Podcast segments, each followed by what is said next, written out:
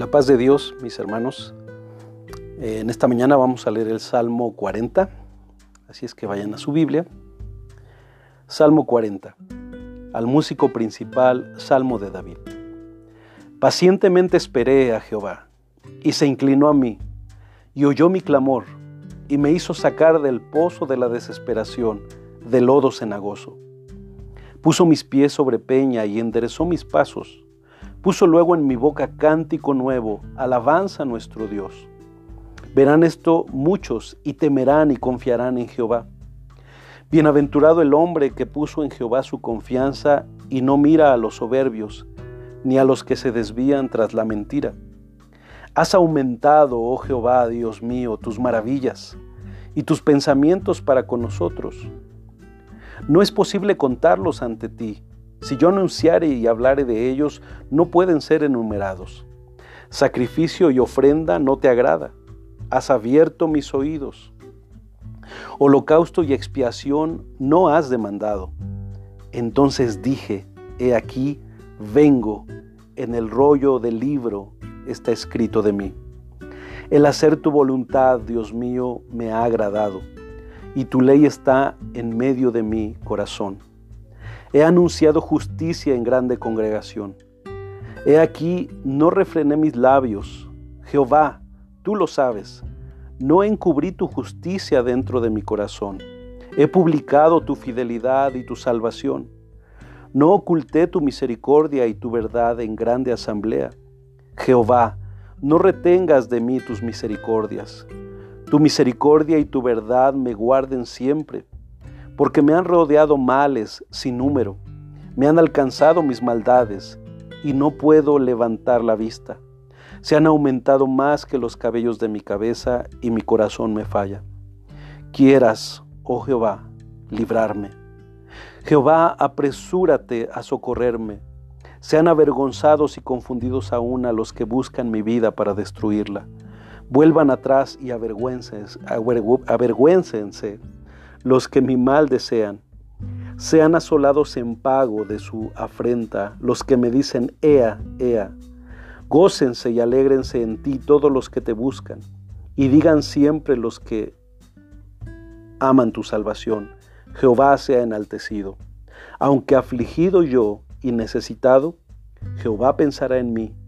Mi ayuda y mi libertador eres tú, Dios mío, no te tardes. Amén. Este salmo es un salmo de alabanzas a Dios y comienza como un remolino de acción de gracias, pero va a terminar con una mezcla de oración y de lamento. Su dinámica es muy parecida a la del Salmo 27. También los últimos cinco versos son casi idénticos al Salmo 70, que está más adelante. A lo largo de sus 17 versículos, vemos algo muy interesante. Vemos figuras que asocian al rey David, quien es el rey terrenal que Dios escogió, con el verdadero rey de reyes y señor de señores, que es Cristo nuestro Salvador. Eso queda más marcado en los versos 6 y 8.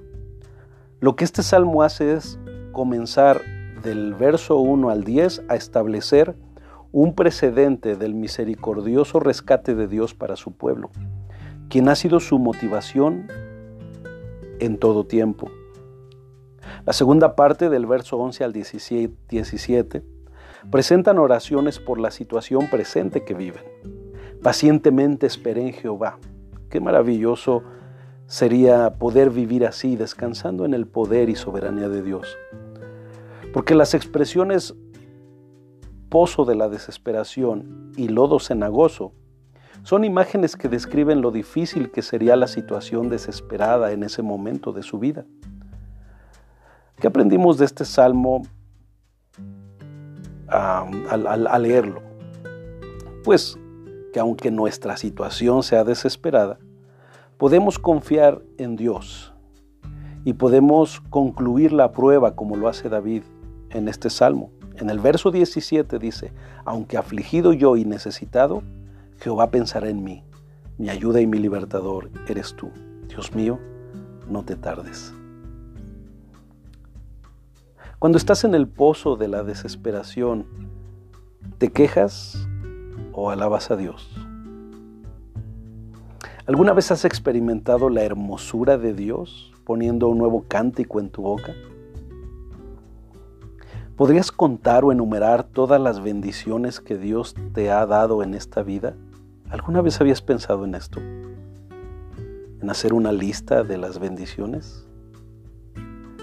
Que hoy, mi hermano, sin importar la situación que vivas, brote de tus labios un canto de alabanza a Dios que publica las maravillas que Él ha hecho en tu vida y que la, la desesperación, el dolor que vivas, no apague esas bendiciones que Él te ha dado. Oremos. Señor, que en este día mis hermanos puedan meditar en todo lo bueno que has hecho con ellos. Que estar en el pozo de la desesperación no los haga blasfemar contra ti, no los haga decir cosas incoherentes, sino te alaben con todo el corazón. Amén pues ahí el desafío para este día. Alabar a Dios por lo bueno que Él hace, aunque estemos pasando tiempos difíciles en el pozo de la desesperación. Bendiciones, hombres de integridad.